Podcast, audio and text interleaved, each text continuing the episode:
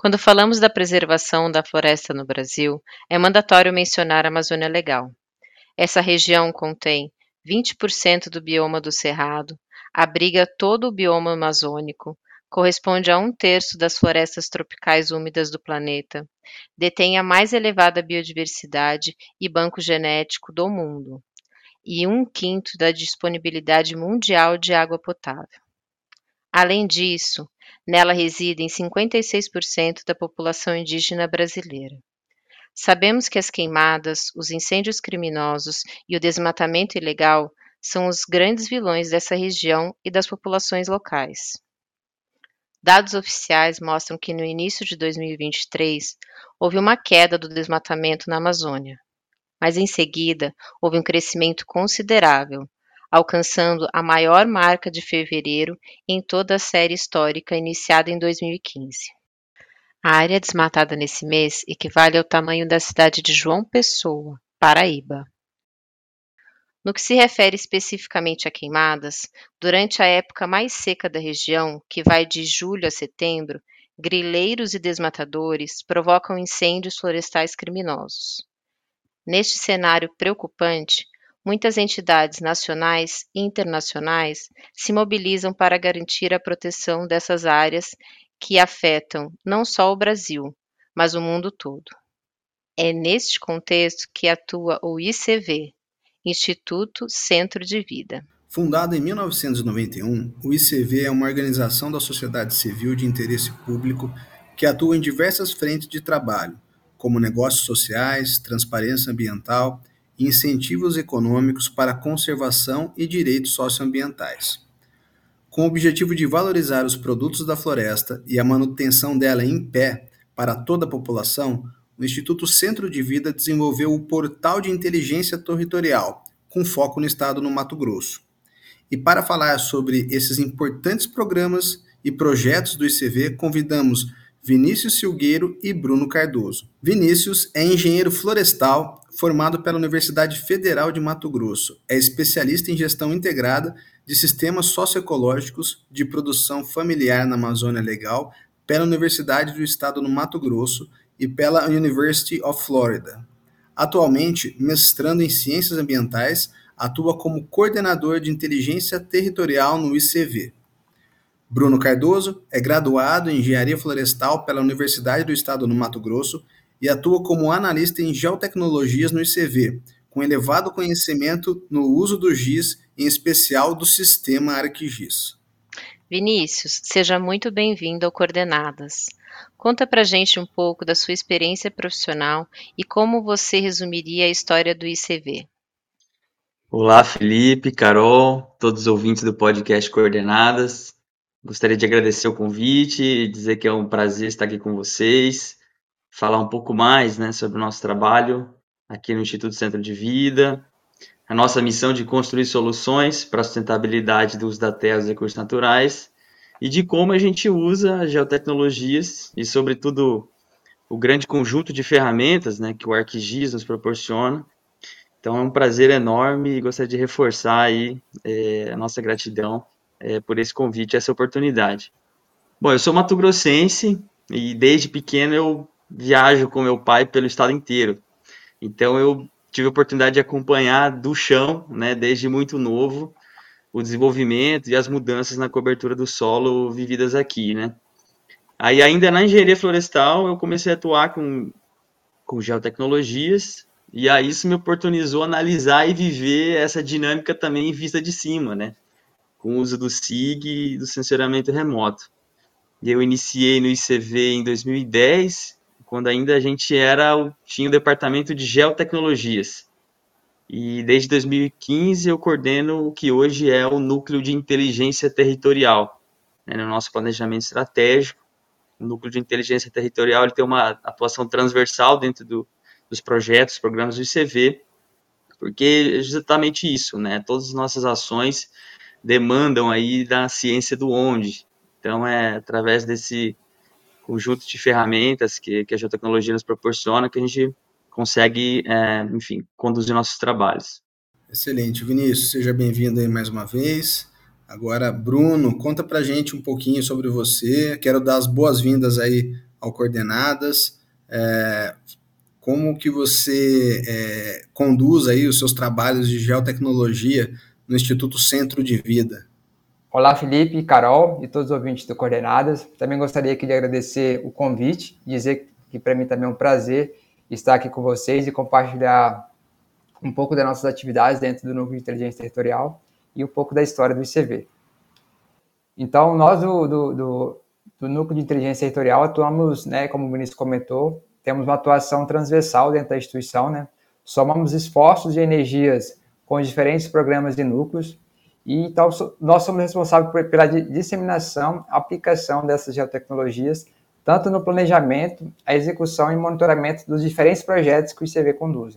Então, com o intuito de promover uma compreensão mais integrada dessa dinâmica territorial, é, é para isso que nós dispomos de, da adoção de inovações em geotecnologias, como mapeamento com drones, análise espacial, processamento de imagens de satélite em grande escala, e, e, e também ferramentas da ESA, né, como aplicações de mapas web, nos permitiu democratizar ainda mais nossos conteúdos na sociedade como um todo. Vinícius, como vimos no início do episódio, estamos vivendo o crescimento do desmatamento na Amazônia Legal. Outro desafio são as queimadas que afetam fortemente nosso país.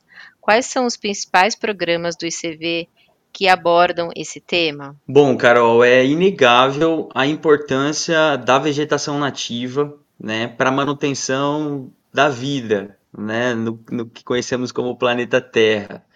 Então, a Amazônia ela tem uma importância fundamental né, para o regime hídrico que a gente tem no país, né, para chuvas que caem na porção centro-sul do país. O próprio Cerrado é o bioma onde nele nascem é, os principais rios que cortam né, é, todo o país, né, tanto que vão para a Amazônia, como também é, que vão para porções da, da região é, nordeste e sudeste do país.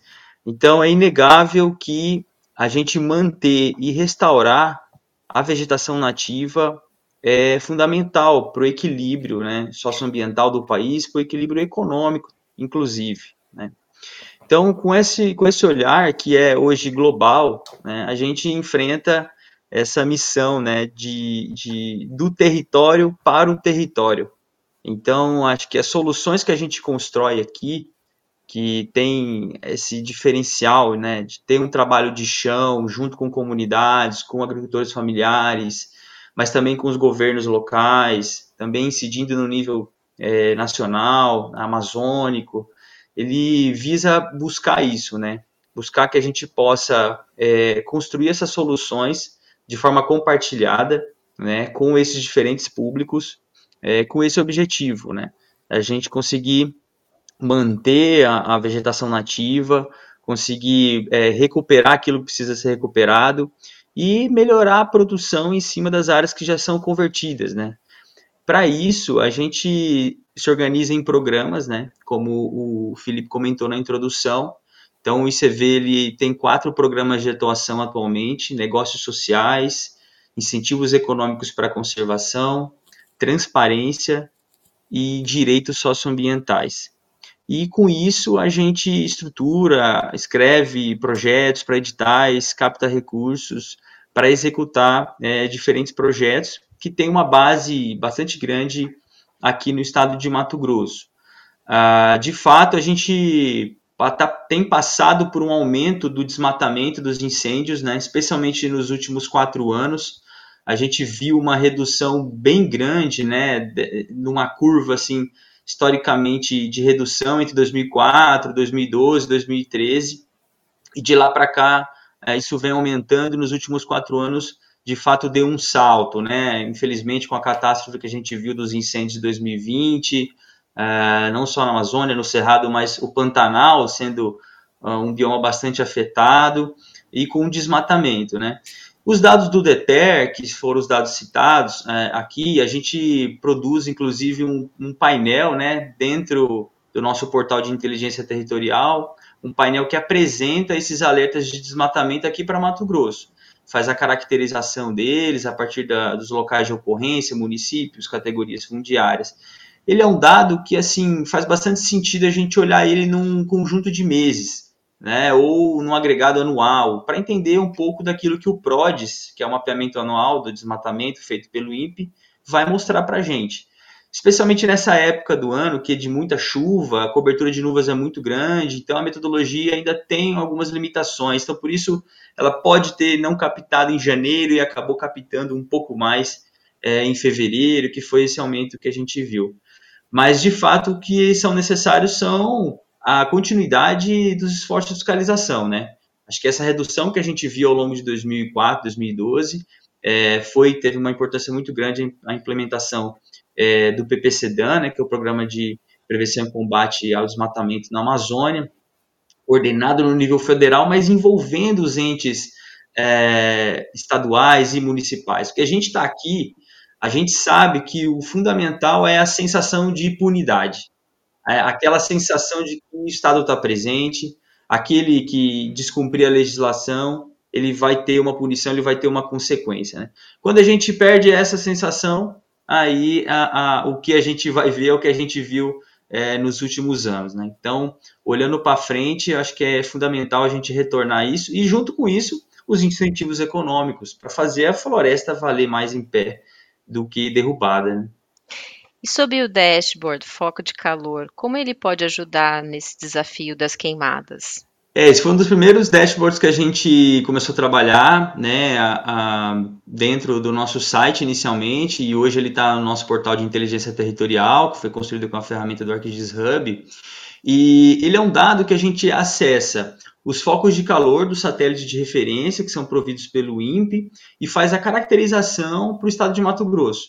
Então, com isso, a gente identifica quais são as áreas mais críticas, são os municípios mais críticos, né, como que está também a ocorrência de acordo com as categorias fundiárias, para entender quais terras indígenas estão afetadas, quais unidades de conservação, e mesmo os imóveis rurais privados, que a gente tem visto que mais de 70% é, dos focos de calor incidem nesses imóveis. Então, isso mostra também a associação do uso do fogo nesse processo de uso da terra, né, também no processo de desmatamento, o uso do fogo para limpar áreas é, é, recentemente desmatadas.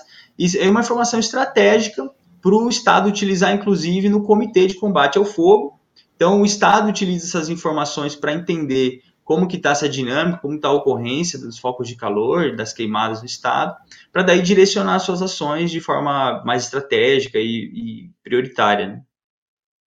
Legal, Vinícius. Acho que é interessante acrescentar também que esse dado ele, ele possibilitou também uma atender é, uma gama muito grande de jornalistas, né? É, é, TV Centro-América, outros jornais também, né? Jornais mais internacionais que tinham acesso à informação ali muito fácil, né, e, e muito dinâmica, né. Então esse foi um dado que deu para a gente assim um fôlego maior em atender as demandas jornalísticas na época, porque estava bem grande, principalmente nessa época de, de, de queimadas que estava bem acentuado em Mato Grosso, principalmente no 2020. Então ele foi um, foi um dado que nos permitiu é, interar mais, né, com estar tá focado mais nas entrevistas do que estar tá produzindo as análises em si, direcionadas para regiões, então a gente fa fazia essas análises para o estado como um todo, né, e isso acabava como servindo para várias frentes, né, de, de, jornalistas e também de frentes de, de incêndios que estavam sendo estava acontecendo dentro do estado, né. Então isso foi um ganho muito grande para a gente assim também. Excelente, Bruno. Eu estou navegando aqui no portal de inteligência territorial. Convido todos a, a navegar no Instituto Centro de Vida, e ali na home mesmo você já vai ter acesso ao portal de inteligência territorial. Estou verificando alguns dashboards, né, esses painéis dinâmicos que realmente são, são fáceis, estão abertos, publicados, disponíveis para a população em geral, para os órgãos oficiais, para a mídia. Eu acho que é excelente ter isso publicado, transparente da maneira que está aqui, né? E tem várias aplicações. Eu posso ler algumas, eu, mas eu prefiro que você nos apresente um pouco é, explicando aí para o ouvinte é, um pouco até do seu dia a dia no ICV é, com a geotecnologia, com esses painéis, com, com as ferramentas que o GIS possibilita você trabalhar com esses dados em diferentes camadas e compartilhar essa informação. Então, Bruno, se você puder falar um pouquinho mais aí dessas soluções, fica à vontade. Legal, Felipe. Então, hoje dentro do núcleo nós utilizamos mais de outras oito ferramentas, né, ArcGIS, né? Dentre elas a gente tem ainda o ArcMap, né, que é um software que a gente não, ainda não consegue largar porque ele, ele é muito bom assim, simples.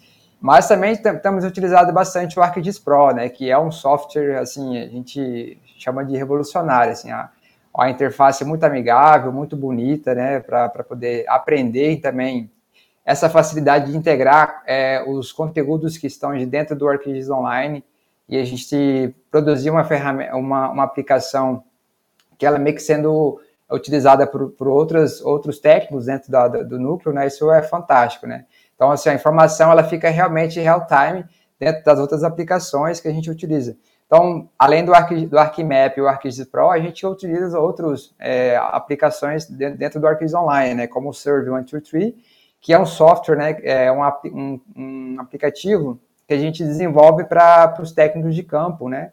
Então, para fazer é, levantamento de, de, informações de campo para determinados projetos, os técnicos vão a campo, já coletam essas, essas informações e esse serve alimenta um dash, um webmap, né, um webmap, e ele está já disponível ali, sincronizado com essas informações, né? É, além do, do, do, dos dashboards, a gente utiliza também os Story Map, que é uma ferramenta fantástica para contar essas histórias integrando mapas, vídeos, fotos, e isso né, traz uma visibilidade muito grande assim para a informação como um todo, né? E além disso, né, a gente utiliza também o Experience Builder, que é uma ferramenta bem legal para poder construir aplicações, e a gente tem utilizado ele para meio que tornar responsivo as nossas aplicações, tanto em, em ambientes desk, desktop, né, como os notebooks ou é, computadores PC, como também a facilidade de ter isso na, na palma da mão, né. Então, praticamente todas as nossas aplicações elas são elas são interativas, né? Tanto em desktop quanto é, nos, nos, mobiles da vida. Então isso uma, é uma ferramenta fantástica que, que a gente utiliza para poder fazer essa integração.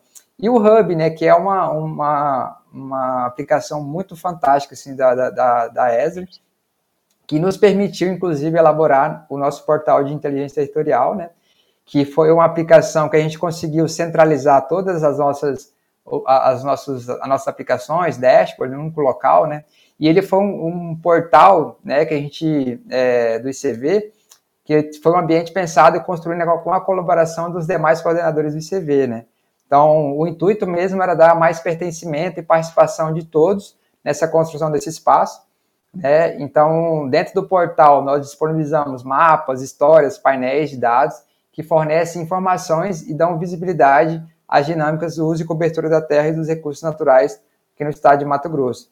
E o portal ele é organizado em aplicações em, em cinco temas, né? Então, dentre ele tem o tema Floresta em Pé, é, da Floresta Mesa, Povos de Mato Grosso, No Rastro do Fogo, Desmatamento em Foco, e cada, e cada um desses temas né, tem várias aplicações, como os mapas interativos, dashboard, painel de controle, que são é, aplicações muito legais, e também os mapas com história. Então, é um, é um, um software muito, muito é, excelente assim, para a gente centralizar essas informações e dar né, visibilidade e democratizar a informação para todos.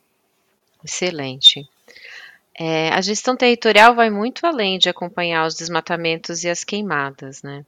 Falem para gente sobre como o ICV atua nos direitos socioambientais. Como vocês auxiliam nesse desafio de proteger as populações vulneráveis? E quais são os projetos que vocês têm nesse sentido, assim como, por exemplo, Covid fora das aldeias? É, essa é uma atuação do ICV que está bastante é, centralizada no nosso programa de direitos socioambientais. Né?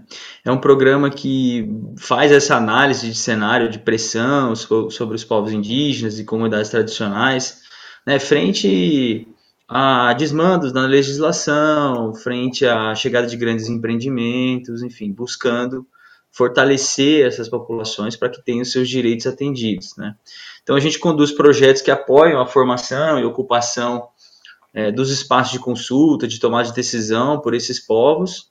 É, nós somos grandes parceiros da Federação dos Povos Indígenas de Mato Grosso, a FEPOINT, e foi nesse cenário aí que em 2020, né, no auge ali da pandemia por Covid-19, a gente viu a importância de espacializarmos né, os dados de ocorrência do coronavírus é, na população indígena do estado. Então, com esse intuito de manter né, o Covid fora das aldeias, né, como foi o nome da, da iniciativa. E foi um, uma iniciativa assim que o Bruno teve bastante à frente e ele é, do desenvolvimento desse trabalho ele pode falar um pouco mais para a gente aqui também de como de como foi. Legal, Vinícius. Então, o painel Covid fora das aldeias foi um dos primeiros dashes da gente, né, que a gente elaborou ao longo dessa trajetória com a, a, a tecnologia do, do ArcGIS. E foi uma aplicação também bem colaborativa dentro da instituição, né, onde nós, do, do Núcleo de Inteligência Territorial, nós desenvolvemos o Dash né, e a estrutura para alimentar esses dados. Porque esses dados eles chegavam através de um boletim, de um PDF, assim, é, divulgado pela, pela Secretaria de Saúde do Estado do Mato Grosso, e ele não estava disponibilizado de uma forma que a gente conseguia é, consumir essa informação. Então, nós desenvolvemos o, uma aplicação, um questionário dentro do, do Survey 123, e aí a gente revezava né, dentro da instituição para poder fazer esse preenchimento desse, desse dado. Né? A Secretaria de Saúde do Estado de Mato Grosso divulgava esses boletins e a gente preenchia esses dados né, dentro do Survey e ele já ficava disponível dentro dessa, dessa aplicação do Dash. Né? Então, para a gente foi, foi uma, um aprendizado bem, bem legal, que inclusive nos encorajou a fazer outras aplicações e partindo do, do princípio né, dos benefícios para, as, para os indígenas. Né? A gente é, recebeu muito feedback assim, do, dos indígenas no sentido de que, é, como o, o Dash, a gente, na época, conseguiu fazer esse modelo para ele ficar interativo entre desktop e, e, e o mobile, os indígenas conseguiam acessar esse dashboard de, pelo, na, na, na, próprias aldeias, né, através dos seus smartphones. Né? Então, isso era, uma, era uma, um contato direto com eles, porque eles estavam isolados, né, não estavam recebendo visitas, é, até por conta desse cuidado.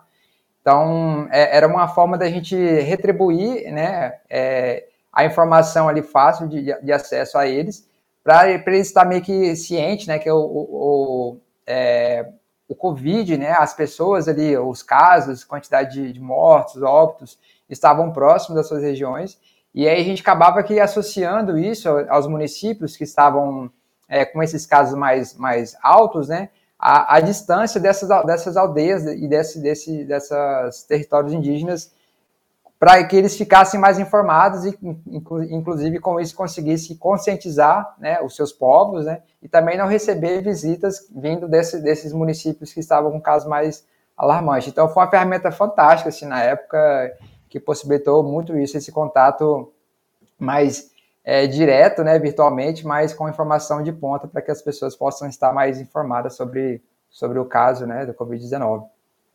Eu lembro, Bruno e Vinícius, esse projeto foi muito bem recebido e divulgado internacionalmente né, pelo, pela, pela mídia. A própria Esri fez uma divulgação é, desse, desse paper, desse case of study, né, que foi em inglês, e é um, um papel social aí excepcional do ICV, e eu, em nome da imagem, em nome da Esri, aproveito para parabenizá-los aí pela iniciativa e, e, e, pelo trabalho que foi desenvolvido. Viu? Legal, Felipe. Eu até agradeço também a ajuda voluntária de onde um dos colaboradores de vocês, é, acho que ele, não está na, na, na, instituição, mas o Caio Rebold foi um cara fantástico, assim, que me ajudou bastante. Inclusive, se voluntariou, voluntariou né, durante alguns dias para ajudar em algumas questões, algumas dúvidas que a gente teve durante esse processo do Covid. E ele foi um cara que ajudou bastante assim a gente sanar algumas dúvidas, né? Mesmo a que a gente tem no suporte da imagem, né? Ele mesmo com isso se, disponibilizou em estar tá ajudando a gente e gratidão Caio passou por, pela imagem também, foi um cara que ajudou a gente bastante aí. Legal. O, o Caio continua na família Esri, ele está atuando ali globalmente agora como é, Sales Engineer da Esri, então podemos sempre contar com ele aqui. Legal, legal. É, bom, passando aqui para um outro assunto, acho que foi no ano de 2020, no Pantanal, houve uma, uma catástrofe, né, que inclusive impactou ali a região mais úmida do mundo, né, foram o, os incêndios florestais, e inclusive eu estava verificando aqui, quantidade de impactos na, na fauna, na flora. Para você ter uma ideia, acho que mais da metade da, da, das onças pintadas ali foram é, impactadas aí por, por essas queimadas, né? E na ocasião vocês lançaram o segundo mapeamento da, das brigadas e prevenção de combate aos incêndios florestais do Mato Grosso, né? Como que foi o, o, o processo, o timing disso? Que ferramentas da, do sistema ArcGIS vocês utilizaram? Conta um pouquinho para a gente aí desse projeto. Pois é, Felipe, foi um cenário assim muito triste, né? O que a gente viu em 2020 ali no Pantanal. É, Para você ter uma ideia, assim, todo o bioma, quase 30% do bioma foi afetado pelo fogo e proporcionalmente a, a porção mato-grossense, né, do Pantanal foi ainda mais afetada, né? Quase 40% do Pantanal aqui de Mato Grosso é, foi queimado. Então pensa de fato ah, no desastre que foi isso, né? A gente a gente acompanhando esse cenário e tentando de todas as formas apoiar, conseguimos prestar alguns apoios emergenciais ali algumas comunidades que não tinham nem água para beber, né? Você imagina a maior planície alagável do mundo é, tendo falta de água, né? Então, o que a gente conseguiu fazer daí nos anos seguintes, já em 2021, e numa articulação, uma demanda que surgiu até do próprio Comitê do Fogo no Estado, é entender a distribuição, localização das brigadas de prevenção e combate. Né? Então, o Corpo de Bombeiros, né, o Corpo de Bombeiros Militar de Mato Grosso, ele é o que detém né, maior estrutura de combate, mas tem outras brigadas comunitárias, brigadas privadas também, vinculadas a fazendas, que também é, é, fazem o seu combate, só que elas não se conversavam, né? Não existia isso no mapa é, colocado ali aonde está qual brigada, justamente para conseguir aumentar o tempo de resposta, né? À, à frente ao início do fogo, porque a, a capacidade e a sua a oportunidade de você controlar um incêndio é no começo, né? Porque nessa época do ano é, que é entre julho e setembro aqui que é mais crítico para nós, que a umidade é baixa, o vento é forte e a temperatura é altíssima, é um verdadeiro barril de pólvora, né? Então, se você não combater o fogo ali no começo, fica muito difícil você controlar depois. Então, com isso, a gente reuniu é, informações junto a esses diferentes órgãos, né, diferentes é, instituições, organizações que atuam com prevenção e combate ao fogo. Né? Desenvolvemos um formulário no Serve 123 é, para também coletar esses dados e deixamos uma versão do formulário também é, aberta para e divulgamos né, para levantar é, a existência de outras brigadas que a nossa pesquisa não tinha conseguido é, contemplar. Né? E a gente reuniu e contou essa história utilizando um story map, né, que reúne ali esses conjuntos de dados, essa caracterização das brigadas, então em números, é, a, o grau de equipamento, o grau de, de brigadistas né, que dispõem essas, essas brigadas, e também no fim desse mapa com história tem ali também o formulário para fazer para o público em geral, para quem tiver acesso ao conteúdo puder é, preencher informação de alguma brigada que ele faça parte, né? Então a gente fez esse trabalho em 2021, a primeira edição, uh, e agora em 2022 a gente lançou a segunda atualização e estamos trabalhando, vamos trabalhar para que esse ano a gente possa atualizar novamente, né? O que a gente viu de 2021 para 2022 já foi um aumento no número de brigadas, então o Estado tem investido esforços aqui para se reestruturar, né, com aquisição de mais equipamentos, também a formação de brigadas mistas, né, entre o Corpo de Bombeiro e alguns municípios críticos. Então é isso, é um trabalho que tem que manter sempre atento, porque infelizmente, com o que a gente está vendo de mudança do clima, a probabilidade de a gente ver essas catástrofes, esses incêndios, é, ela é bastante grande. Né? O que a gente pode fazer é se mobilizar, se organizar, é, para que a gente possa mitigar daí os efeitos e o que, o que vem pela frente. Muito bem, Vinícius. Deixa eu aproveitar aqui, passando para um, um projeto, é, numa outra área de, de, de grande importância também, vou perguntar para o Bruno, que é sobre o plano de manejo é, florestal sustentável da castanha do Brasil. É, conta um pouquinho para a gente da importância desse plano para as comunidades locais envolvidas e para a cadeia produtiva como um todo. Legal, Felipe. Então, isso foi, foi uma iniciativa que fez parte né, do projeto Redes Socioprodutivas, né, que com o apoio do, do Fundo Amazônia, BNDES, e foi conduzido pelo ICV entre 2018 e 2022. Teve as atividades encerradas ano passado. Então, foi um projeto que atuou com mais de 600 famílias da Amazônia Mato Grossense, né? trabalhou com mais de 20 organizações da agricultura familiar, né? dentre elas, a gente, dentre essas organizações, é, foram divididas em cadeias socioprodutivas, né? que cada organização trabalhava, então tinha é, associações que trabalhavam com cacau, outros trabalhavam com babaçu, é, outros com café, é, leite, que com isso apoiamos a Associação das Coletoras e Coletores de Castanha do Brasil, do projeto Assentamento Juruena, localizado no município de Cotriguaçu. Então, no mapeamento das, das, das áreas de coleta dessas castanhas, né?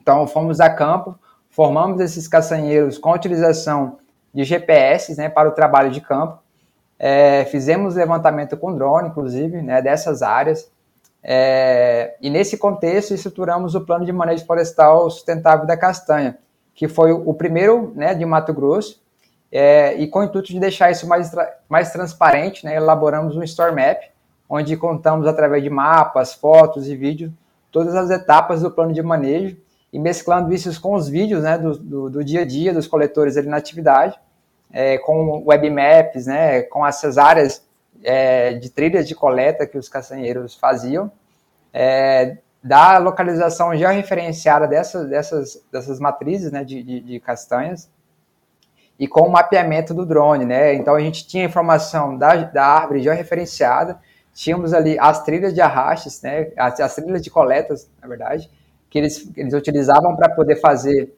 a, a coleta, né, ia também a, a, o deslocamento dentro da floresta, então foi uma atividade muito legal, né, para a gente é, conduzir isso pra, para o, o, essas, essas famílias e esses agricultores, porque a, a associação, a CCPAG, né, que é a sigla né, da, da, da, associação, ela foi uma, uma, associação que teve muito aporte de recursos, né, a gente conseguiu apoiar com um caminhão para poder fazer a coleta desses, de, desse, de, dessas castanhas até a, a, os seus entrepostos ali de descarregamento, Apoiamos também com motocicletas para fazer o deslocamento dessas castanhas, porque eles faziam geralmente em motos, motos é, próprias ou motos cedidas, ou até mesmo nas costas, então assim um saco de castanha bem pesado.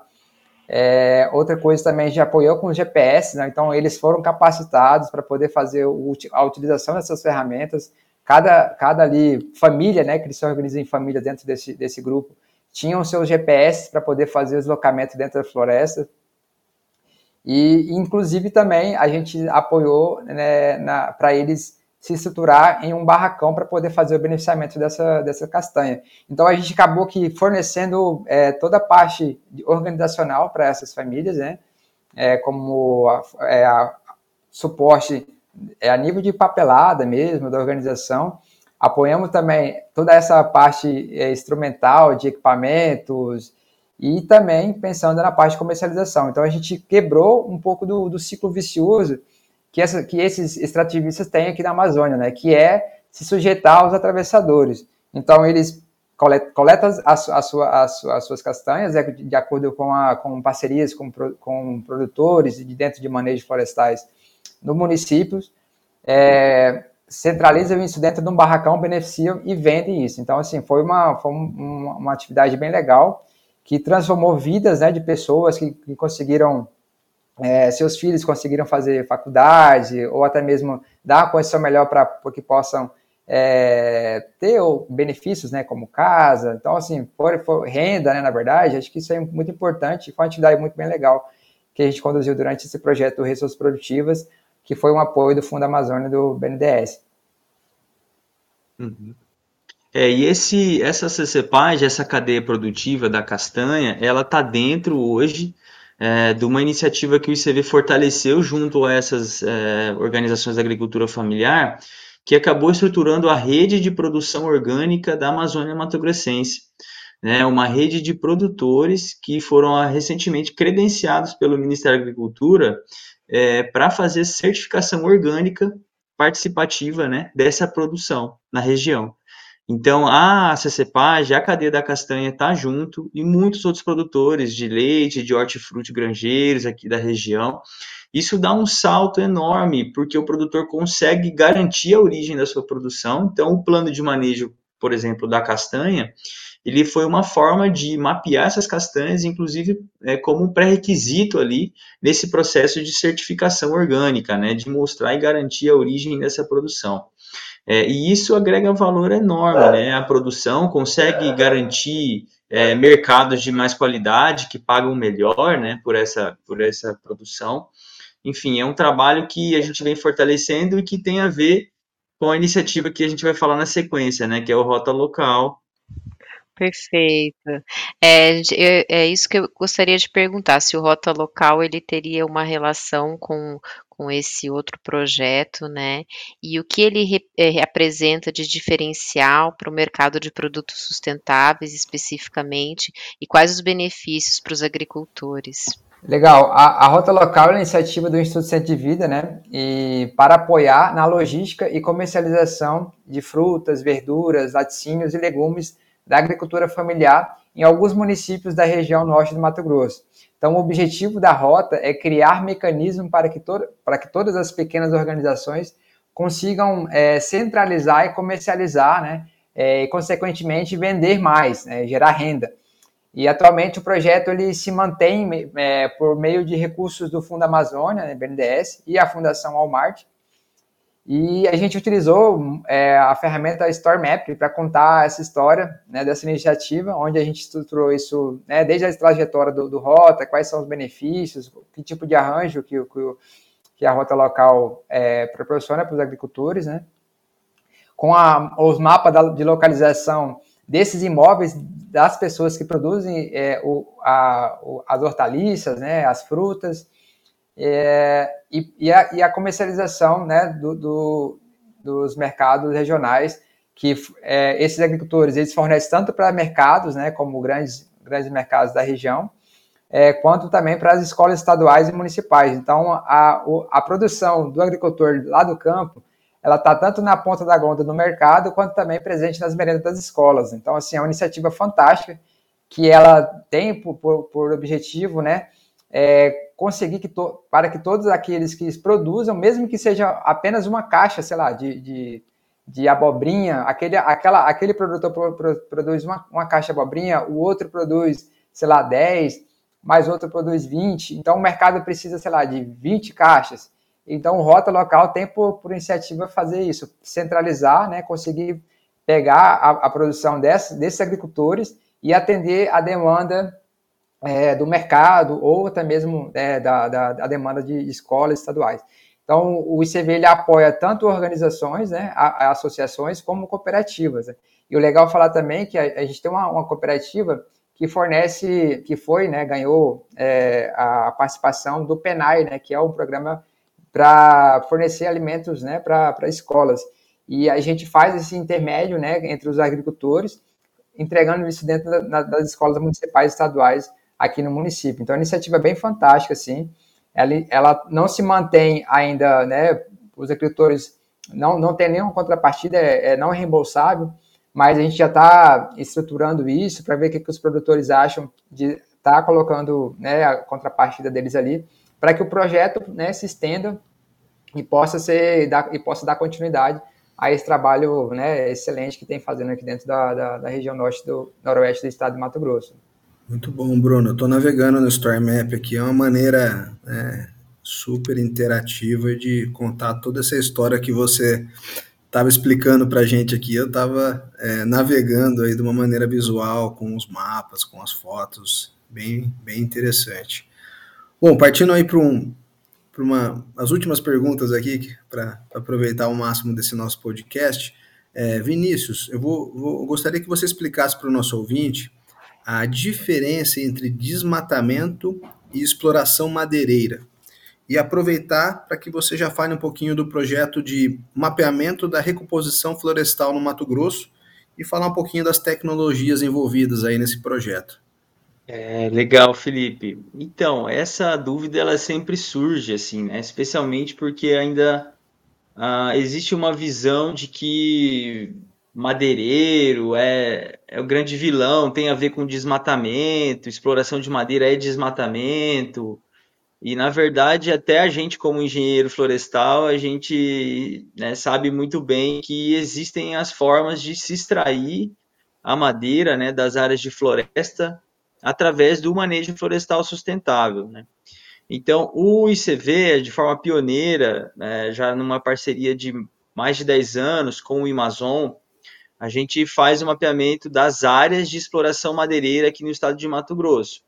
Então, o desmatamento, ele é, você tinha uma floresta, você tinha uma cobertura florestal, acontece ali um, corre, um corte raso ou uma, uma degradação progressiva muito intensa que faz com que essa cobertura florestal deixe de existir, né?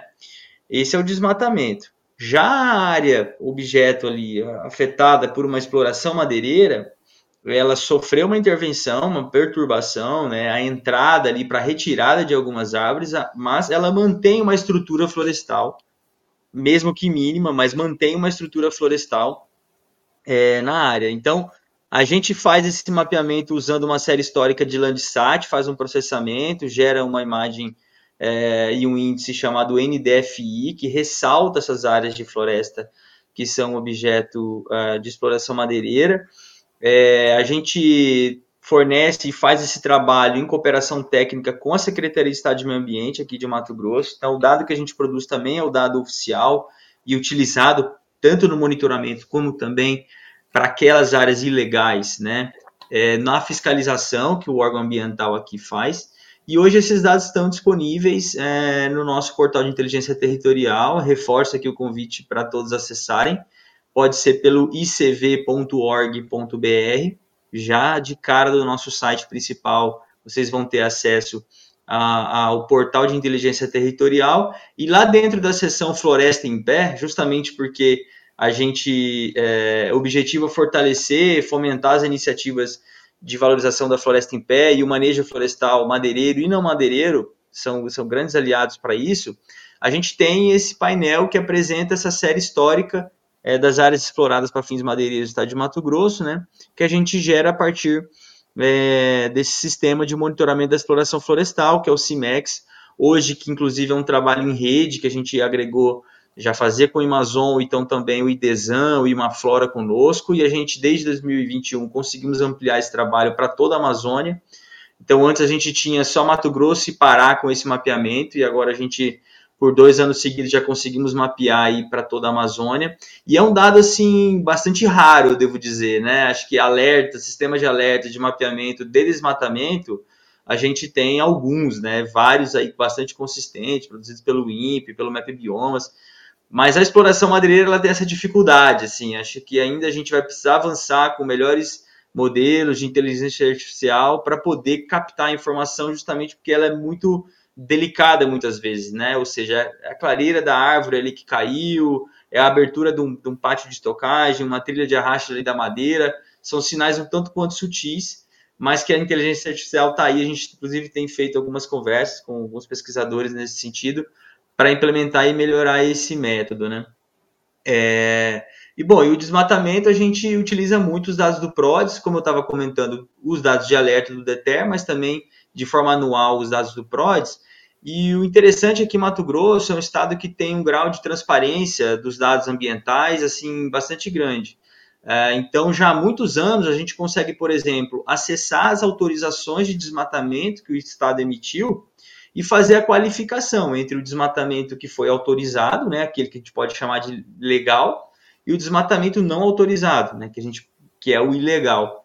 Então a gente consegue fazer essa qualificação aqui em Mato Grosso já, pelo menos desde 2015 a gente faz isso e divulga esses dados. A gente também tem um, painel de dados dinâmico ali no nosso portal que mostra esse, esse histórico do, de análise do, dos dados do PRODES e ele traz essa caracterização, né, que vai mostrar ali os municípios mais críticos, vai mostrar as áreas mais afetadas, né, aquilo que eu estava falando que é, ocorre com incêndios, em que esses incêndios ocorrem na maior parte é, em imóveis rurais privados, o, no desmatamento também é da mesma forma, então mais de 70% do desmatamento acontece em imóveis rurais privados, Então, isso mostra que é um cadastro ambiental rural, é um, um CAR que está ali, é um imóvel que está ali registrado no CIGEF do INCRA, que se conhece, então o órgão ambiental conhece ali o proprietário, o ocupante, e pode fazer uma ação de responsabilização no caso desse desmatamento ter sido feito de forma ilegal.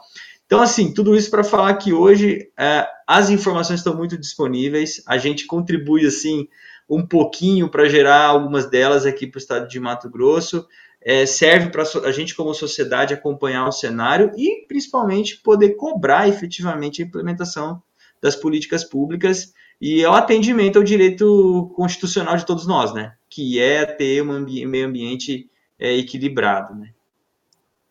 Vinícius, antes do, do Bruno contribuir, explica um pouquinho o que é essa tecnologia LiDAR aí para o ouvinte. Muito bem. O LiDAR, ele é como se fosse um mapeamento com laser. É um sensor, né, que vai ser aerotransportado a, a bordo de um avião. E esse sensor ele fica emitindo pulsos de laser ali para cobertura do solo, né, para cobertura florestal, para o meu alvo, digamos assim, que eu tenho ali na superfície terrestre.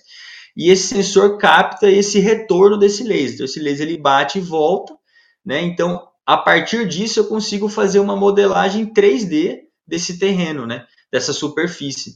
Então eu consigo com isso, por exemplo, saber ali a altura das árvores, a altura é, da cobertura que eu tenho ali. É, e aí, se eu vou para campo e faço a medição nas árvores ali dos diâmetros dela, né, da grossura delas ali em campo, eu consigo extrapolar isso, né, no modelo, conseguir fazer essa modelagem, né, da volumetria, da biomassa viva acima do solo e do carbono que tem nessas áreas de floresta. Excelente, Vinícius, obrigado. Só complementando aqui, as, as, acho que um, um, dos grandes avanços nossos aí na geotecnologia é o uso de, de imagens de, desses sensores, né, seja orbital, seja de um drone, seja aéreo, é, uma imagem de satélite, uma imagem de radar, né, que não tem aquela questão de, de problemas com nuvem, e em cima dessas imagens trabalhar é, algoritmos matemáticos, até componentes de inteligência artificial para poder fazer aí um entendimento melhor do território uma maneira mais inteligente, mais automatizada, né? Legal, Felipe. É, complementando a fala do, do Vinícius, né, uma, uma coisa, é, uma iniciativa bem legal que a gente está também para lançar aí brevemente, que estamos montando um banco de dados né, sobre as bacias hidrográficas no estado de Mato Grosso. Então, são dados gerais, também dados novos que vamos obter a partir desses cruzamentos entre é, informações ambientais, que ficarão disponíveis também em um portal que estamos para desenvolver conjuntamente com vocês, né, o Markets Hub. Então, vai ser uma, uma nova funcionalidade aí para a sociedade é, sobre esses dados de bacia hidrográfica, porque é, é uma informação muito importante né, para a sociedade como um todo e que vai reunir aí informações é, relacionadas a agrotóxicos, informações relacionadas à, a própria informação de água mesmo, né? Então, é uma outra iniciativa que a gente está para poder lançar brevemente e que também vai integrar um pouco de outras ferramentas que a gente está também é, desenvolvendo, né? Que é o nosso GeoServer, que é uma, uma outra frente que a gente está também tocando dentro do, do núcleo, que é meio que integrar esses sistemas de, do ArcGIS, do ArcGIS Online, né, com essas, é, essas bases que a gente obtém, para que esse link ele seja mais é, fluido, né, durante os processos automatizados que a gente vai fazer, para que esses portal, né, para que esses, essas ferramentas consigam estar ali mais atualizável possível, e, e a gente está estruturando nosso nosso time, né, e nossa nossa estrutura para poder integrar essa estrutura dentro do GeoServe que a gente está tá elaborando também. Então, são mais outras duas frentes que a gente está desenvolvendo é, para poder lançar brevemente aí. Muito bom. É, falamos aqui sobre inúmeros projetos é, muito ricos, né? Agora, olhando um pouquinho para o futuro, falem como as geotecnologias uh, podem impulsionar ainda mais o trabalho do ICV e o que vocês estão planejando pros, como próximos projetos? Então, Carol, estava falando aqui de desmatamento, mas vamos falar também do que a gente está fazendo em relação ao contrário, né? A restauração de florestas. Então, o ICV já há muitos anos também atua nessa frente aqui de recomposição da vegetação nativa, principalmente no norte do estado de Mato Grosso, E já de, pelo menos desde 2016, a gente tem testado o uso de imagens de altíssima resolução para monitorar essas áreas. Então a gente quer entender o quanto a gente está ganhando né, de vegetação nativa, quanto a gente está conseguindo recuperar as áreas degradadas. E para isso a gente tem usado imagens de drone, né, pelo menos desde 2016, tem trabalhado com isso. Testamos aí um método para verificar um indicador, né, é, que é o um indicador de cobertura do solo, ou seja, se a área está cobrindo ou não com vegetação. Hoje a gente consegue fazer muito bem isso com imagem obtida por drone. E estamos testando agora também imagens de altíssima resolução obtidas por satélites, né? Imagens aí de 50 centímetros, 70 centímetros, até testando aí imagens de um metro e meio, para conseguir criar uma solução, e esse trabalho está sendo feito também em cooperação com a Secretaria de Estado de Meio Ambiente, para que a SEMA, né, a Secretaria de Estado de Meio Ambiente, possa fazer isso de forma remota. Né? O estado é enorme, as áreas para monitorar são bastante distantes, né? E fazer esse trabalho em chão é inviável. Então a gente tem, tem desenvolvido uma plataforma e também no ambiente do ArcGIS Online é, para dar visualização, para conseguir testar essas imagens e como elas podem ser úteis aí para fazer esse monitoramento da, da restauração florestal.